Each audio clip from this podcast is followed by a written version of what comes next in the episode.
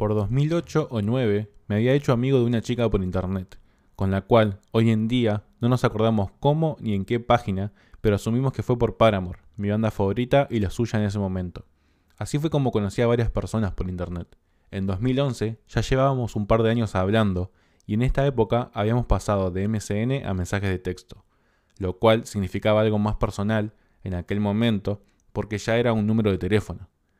Me acuerdo que había empezado a tener sentimientos por ella, y los siguientes tres temas musicalizaban mis madrugadas mensajeándonos.